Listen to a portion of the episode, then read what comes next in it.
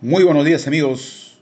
Hoy 4 de abril de 2021 se abre el espacio del Sabán de Oropuquio con su programa número 14, que lo he titulado A una semana de las elecciones. Siempre es histórico. Comencemos haciéndonos algunas preguntas. ¿Te recuerdas la última elección? PPK contra quién lo hizo en la segunda vuelta. ¿Te recuerdas de sus planteamientos? Si decimos que no, entonces, ¿por qué nos quejamos de los resultados de su gestión finalmente?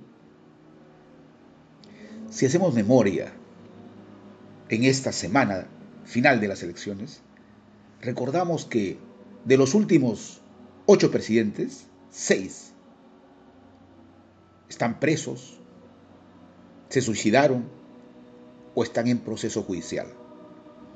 Fujimori 1990, Toledo 2000, García 2006, Humala 2011, PPK 2016 a 2018, Vizcarra de 2018 a 2020, Merino del 9 de noviembre al 15 de noviembre de 2020 y Sagasti, que continúa actualmente como presidente.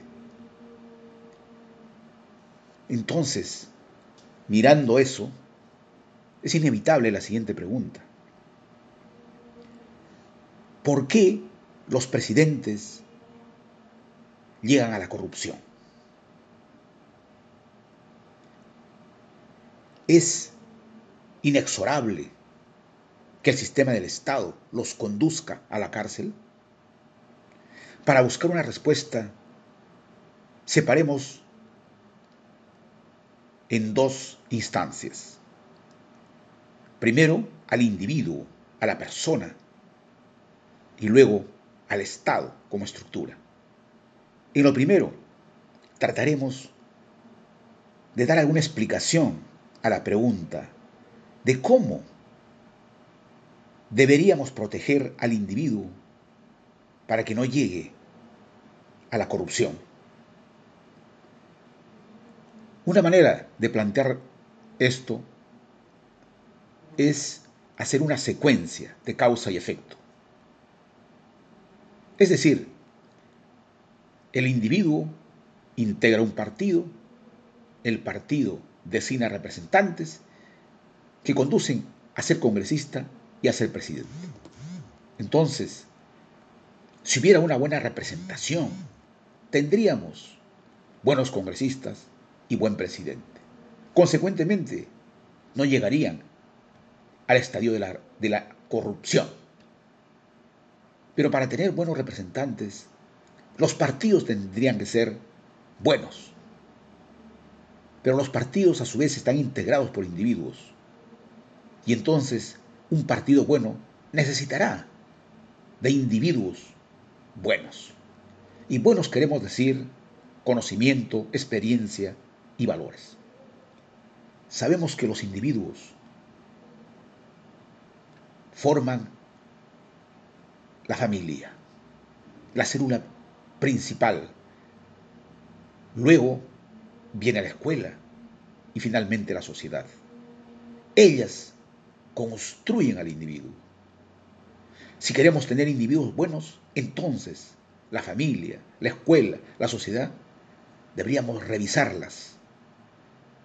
Tal vez refundarlas en esa visión de individuos mejores, los partidos, a su vez, para ser considerados buenos partidos, deberían estar dirigidos por líderes que tengan visión de futuro, por un programa que construya esa visión de país, esa visión de sociedad y por supuesto de participantes, participantes que entiendan esa visión de país, pero para que esa visión de país se construya, el partido lo planteará según el sustento que caracteriza, que es la ideología.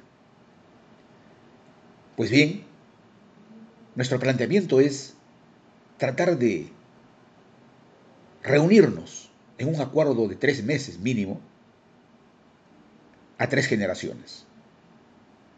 Por eso llamo a la reunión 3G. Menores de 25, menores de 35 o 40 y mayores de 40.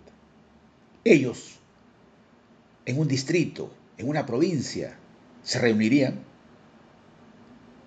para constituir de manera secuencial país, plan. País, ¿cómo queremos que sea nuestro país? ¿Cómo queremos que sea nuestra provincia? ¿Cómo queremos que sea nuestro distrito de aquí 20 años, de aquí 15 años, de aquí 10 años? Esa es la visión del país. El segundo, construir un plan. Un plan de cómo llegamos a esa visión de país, de provincia, de distrito.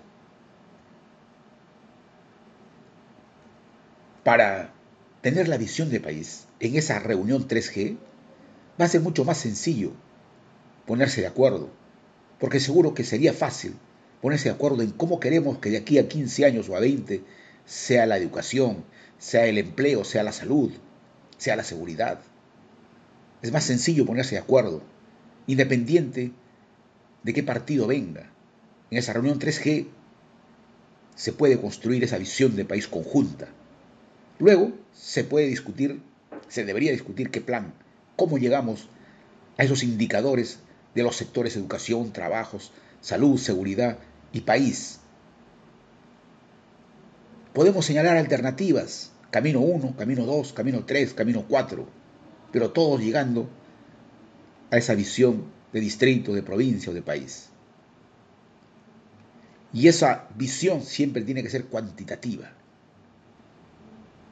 Muy bien, si tenemos esos dos hechos ya consumados en nuestra reunión, que es diseñar la visión de distrito, de provincia, de país, y tenemos el desagregado en en planes por sectores educación, etc., entonces cada partido hará suyo esa visión, ese plan, y escogerá alguna de las alternativas estudiadas y elegirá a los individuos correspondientes para que lo representen.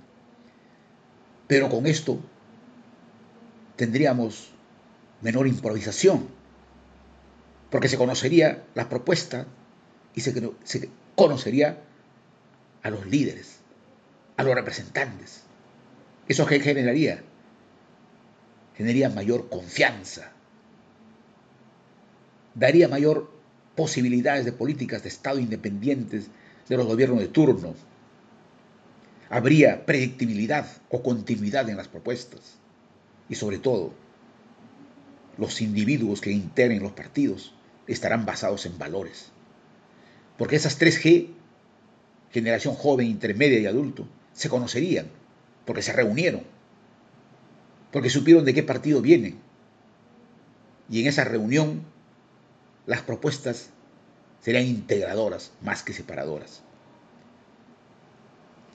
Esos 3G, en la reunión 3G, estarían coincidiendo los denominados líderes naturales. Líderes naturales de que forman en ese distrito, que forman esa provincia, esa es la clave.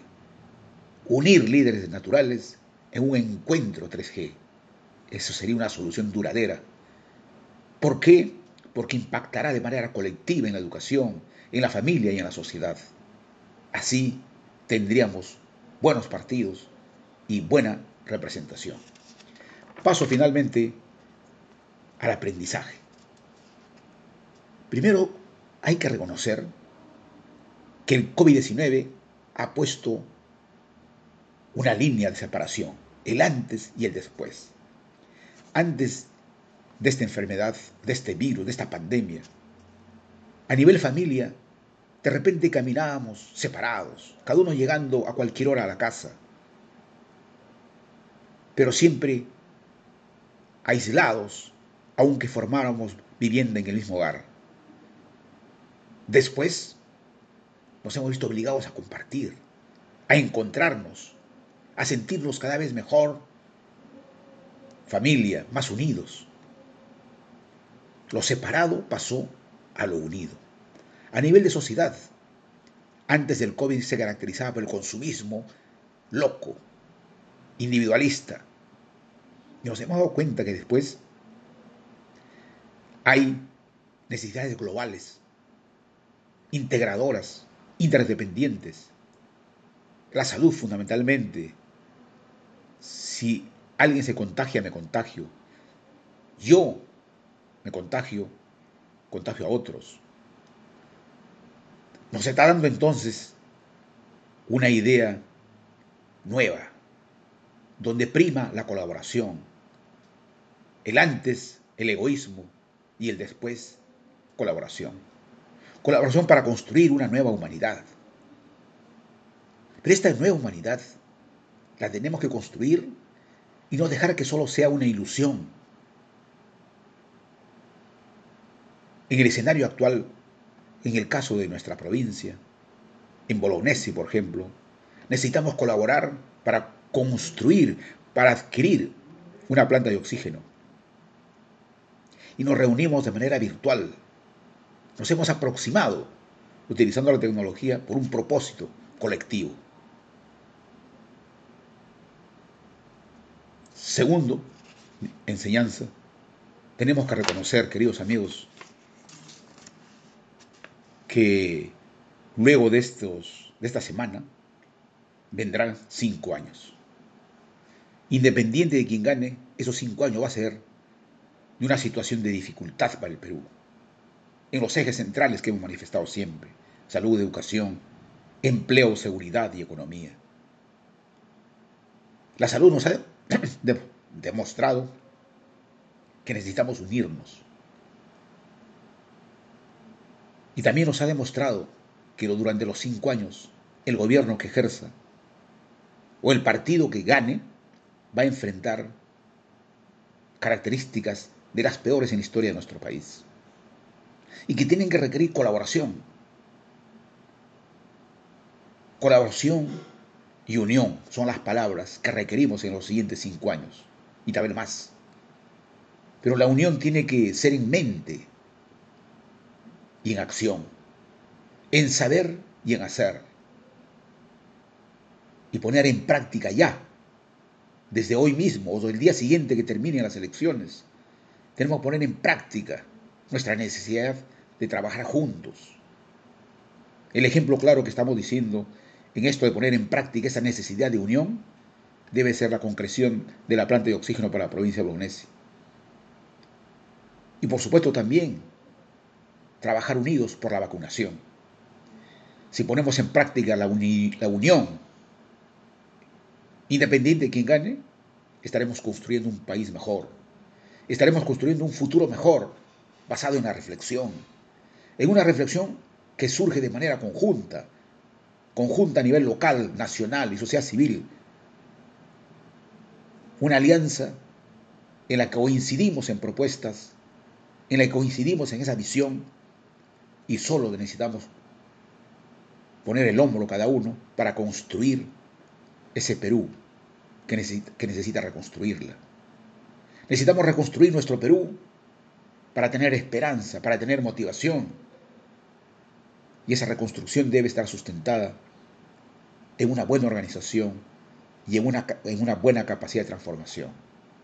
Organización para saber quién asume determinados roles y transformación para usar el conocimiento que nos genere mayor empleo. Con esto estaríamos provocando una nueva esperanza de un Perú mejor. Estamos en tiempos de aproximación, no en tiempos de confrontación. La aproximación nos conduce a la vida, la confrontación nos conduce a la muerte. La aproximación conduce a la vida, pero a la vida mejor para un individuo, para una familia. Una vida mejor para el Perú y una vida mejor para la tierra que requerimos conservarla. Y para construir esa vida mejor de individuo, de Perú y de la tierra, tenemos que remar juntos. Y remar juntos significa aspirar a la paz, la paz generadora de posibilidades, de progreso. Esta visión es distinta a la visión de la confrontación permanente, de desparramar odio, teorías de conspiración, mentiras, informaciones falsas para denigrar al rival, a quien pretendemos convertirle en animal. Y como tal, deseamos su destrucción. Esa visión es negativa. Esa visión genera guerra permanente, inestabilidad y posterior pobreza. Solo hemos vivido hace pocos años esa cultura de la confrontación. Ahora necesitamos la cultura de la aproximación. Finalmente, quiero cerrar mi participación saludándolos de manera muy alegre, con esperanza y motivación, aquellos paisanos que se han recuperado de la salud, que han recuperado su salud y nos dan idea, nos dan fortaleza que trabajar juntos es una aspiración segura al progreso. Pero también quiero dar mis condolencias generalizadas a los familiares de aquellos amigos y paisanos que partieron y a aquellos no les pudimos dar nuestro homenaje final. Se cierra el San de Oropuquio hasta la próxima semana.